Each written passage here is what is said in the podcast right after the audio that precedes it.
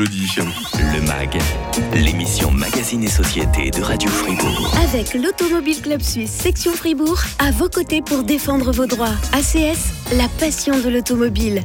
Nul n'est censé ignorer la loi. Vous connaissez tous l'adage et pourtant, même avec la meilleure volonté du monde, il peut arriver qu'on commette des infractions routières sans s'en rendre compte et les conséquences légales peuvent être fâcheuses. Hein. Philippe Maridor avec nous ce matin. Vous êtes membre du comité de l'ACS section Fribourg et histoire d'ajouter encore plus de légitimité à vos propos du jour, euh, je précise que vous êtes avocat, donc euh, forcément les textes de loi vous les connaissez tous par cœur ou presque. Hein. Malheureusement pas, mais vous avez vos antisèches. Hein.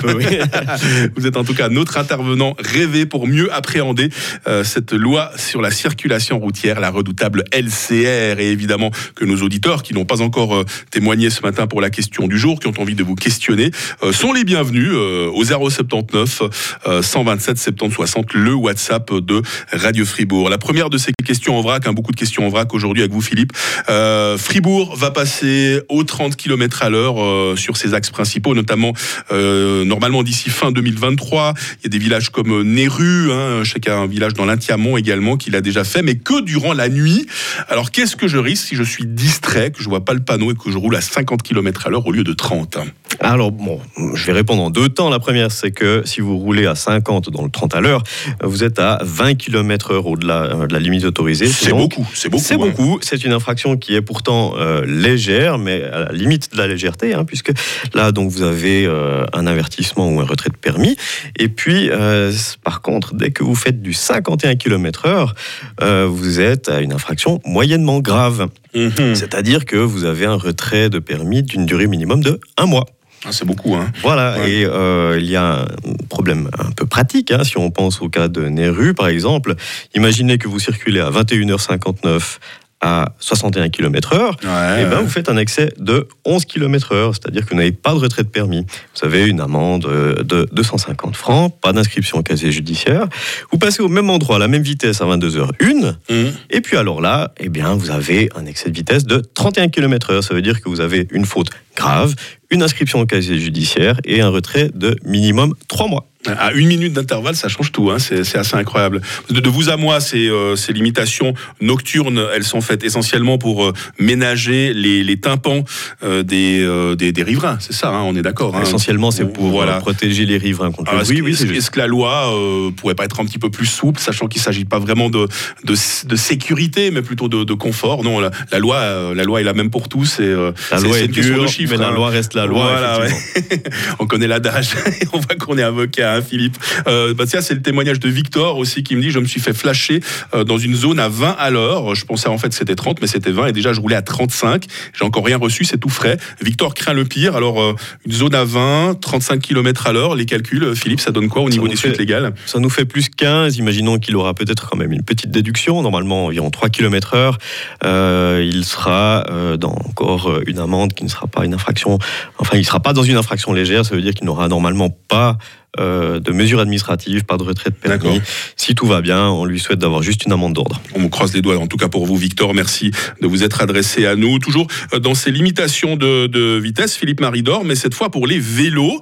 Euh, est-ce que je peux me faire amender si je dépasse la vitesse autorisée à vélo dans justement les fameuses zones 20 km à l'heure avec les vélos et les vélos électriques? On y est très vite. Hein. Eh bien oui, imaginons vous avez un vélo électrique à 45 km heure. Si vous roulez à 45 km heure dans une zone 20, vous allez très vite. Euh, vous risquez une amende, euh, mais bon, une amende finalement qui ne va pas vous faire très peur puisqu'elle est de 30 francs. D'accord. Il faut savoir qu'à partir de 2024, le contrôle sera obligatoire sur euh, les vélos électriques. et puis, bon, bah, ça vous permettra de savoir si vous êtes finalement en infraction ou pas.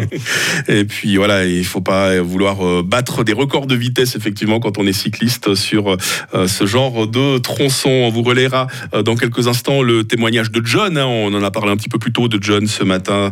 C'était dans le cadre de la question du jour. Il a fait une grosse chute à vélo. Il s'en est pas trop mal tiré. Par contre, il y a eu des suites légales et financières et John est, assez indigné de la chose. Hein. Et on va, on va vous relayer tout à l'heure son message. On aurait bien aimé l'avoir avec nous en direct. John Malheureusement, il est en réunion de travail, hein, le boulot avant tout. On vous racontera un petit peu ses mésaventures. Et puis, parmi les questions très nombreuses qu'on se pose ce matin avec euh, l'ACS, c'est euh, tout le cadre légal autour des trottinettes. Hein. Bientôt, ça va être Noël. On va se les offrir comme cadeau. On aura le témoignage d'une grand-maman également à ce sujet. Restez bien avec nous sur Twitter. Le MAG, l'émission Magazine et Société de Radio Fribourg. Qu'est-ce qu'elle est parfois compliquée, la loi sur la circulation routière? La preuve, c'est qu'on a un avocat avec nous ce matin, Philippe Maridor. Il est membre, euh, du, euh, il est membre du comité de la CS section Fribourg et même un avocat comme vous. Vous avez vos antisèches hein, ce matin, euh, Philippe, pour répondre à, à toutes nos questions, aux questions des auditeurs. Hein. Mais oui, je suis bien obligé, Mike. non, en tout cas, c'est un bonheur de vous avoir euh, ce matin. C'est surtout sécurisant hein, pour nos, nos auditeurs qui sont des usagers euh, réguliers de la route. Ils ont d'ailleurs plein de questions à vous poser sur WhatsApp au 079 euh, 127 70 60. Régis, par exemple, une question simple. Si je suis alcoolisé au guidon de mon vélo, est-ce que je risque quelque chose? Alors, oui, vous pouvez risquer quelque chose. Il faut savoir qu'à partir d'un taux d'alcoolémie de 1,6 pour 1000, euh, il y a une présomption sur laquelle il y a un doute sur l'aptitude à la conduite. et euh, vous pouvez avoir un retrait de sécurité jusqu'à ce que vous ayez démontré que vous n'avez pas de problème dans la consommation d'alcool. Merci à Régis. Hein. Marine aussi qui témoigne. Euh, alors j'essaie de résumer un peu le message de Marine, hein, qui est long comme un bras. J'ai eu une mésaventure dernièrement euh, sur une route principale à 80 km à l'heure. Une voiture arrive en face de moi, elle se déporte sur ma voie. Euh, j'essaie de l'éviter. Cette voiture me percute malgré tout.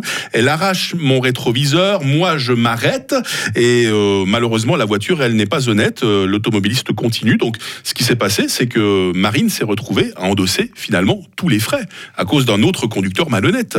Alors bon, c'est quelque chose qui peut euh, finalement être indemnisé dans le cadre de, de l'assurance. hein. Il peut y avoir Mhm. euh, une indemnisation de la part de son assureur casco. Et puis, euh, dans le cas où Marie n'en aurait pas, la question qui se pose est de savoir si finalement le, le fonds de garantie pourrait l'indemniser puisque finalement, soit le conducteur ne serait pas assuré, ce qui peut arriver également, ou parce que le conducteur a pris la fuite. Merci Marine aussi pour euh, votre confiance. Philippe Maridor, un mot qu'on entend très souvent, enfin c'est deux mots, c'est euh, via euh, Sicura, on rappelle, hein, euh, qu'on- comment on pourrait résumer via Sicura? En fait c'est un ensemble de textes de loi, c'est le, le- le code de la route qui a été durci euh, ces dernières années. On nous annonçait que les sanctions, certaines sanctions seraient adoucies via Sicura qui est en train d'évoluer. Qu'en est-il exactement?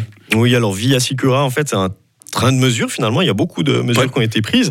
Et puis, euh, quand on en parle, en réalité, on pense principalement aux règles qui sanctionnent les grands excès de vitesse. Voilà, ce qu'on hein. Appelle le les fameux- délits de chauffard. hein. Exactement. Ouais, ouais. La sanction actuelle hein, pour euh, un délit de chauffard, c'est une peine de prison d'au minimum 12 mois.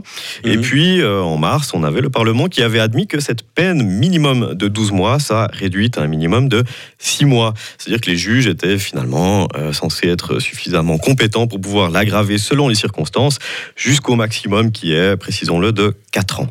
La durée minimale du retrait de permis, par contre, euh, est actuellement de 2 ans et réduite elle avait été réduite à un minimum d'une année.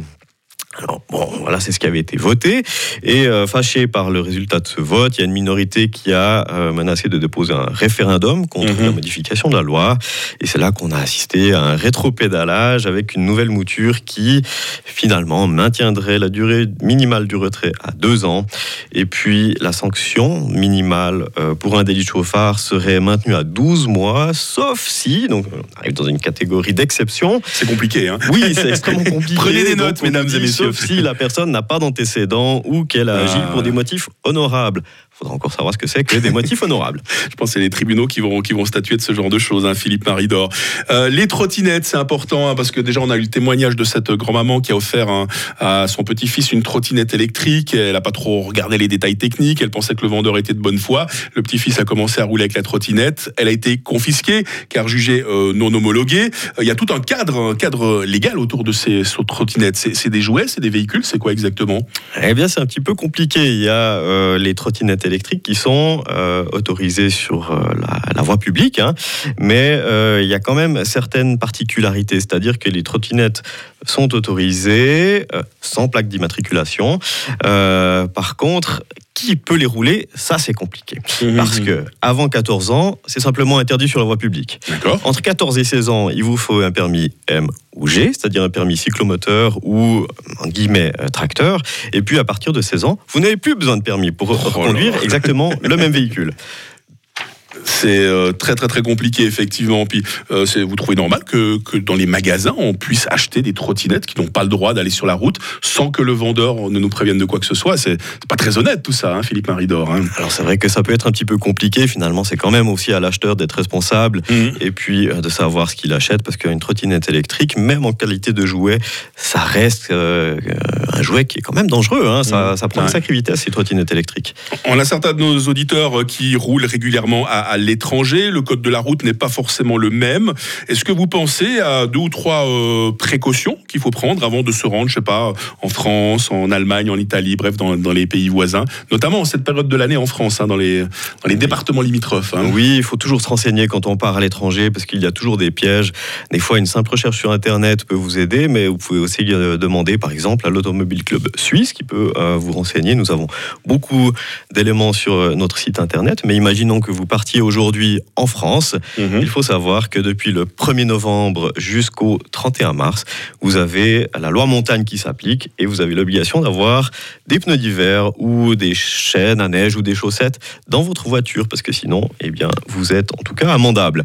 Mais ça peut paraître un peu bizarre parce que ça concerne à la fois le massif jurassien et les Alpes, mais aussi la Corse par exemple. Aussi la Corse, oh, la Corse c'est montagneux. Hein, Oui, sauf que nous, on va plutôt à la plage encore ça. c'est vrai, vous n'avez pas, tout, pas tout faux, Philippe Maridor.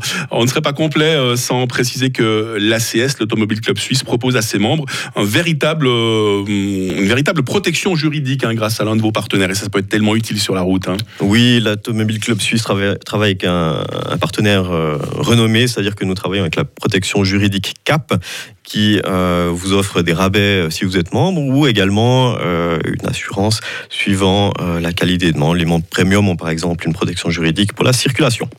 Philippe Maridor, bah, c'est un plaisir de vous avoir euh, ce matin. Je rappelle que vous êtes membre euh, du comité de la CS section Fribourg, avocat également.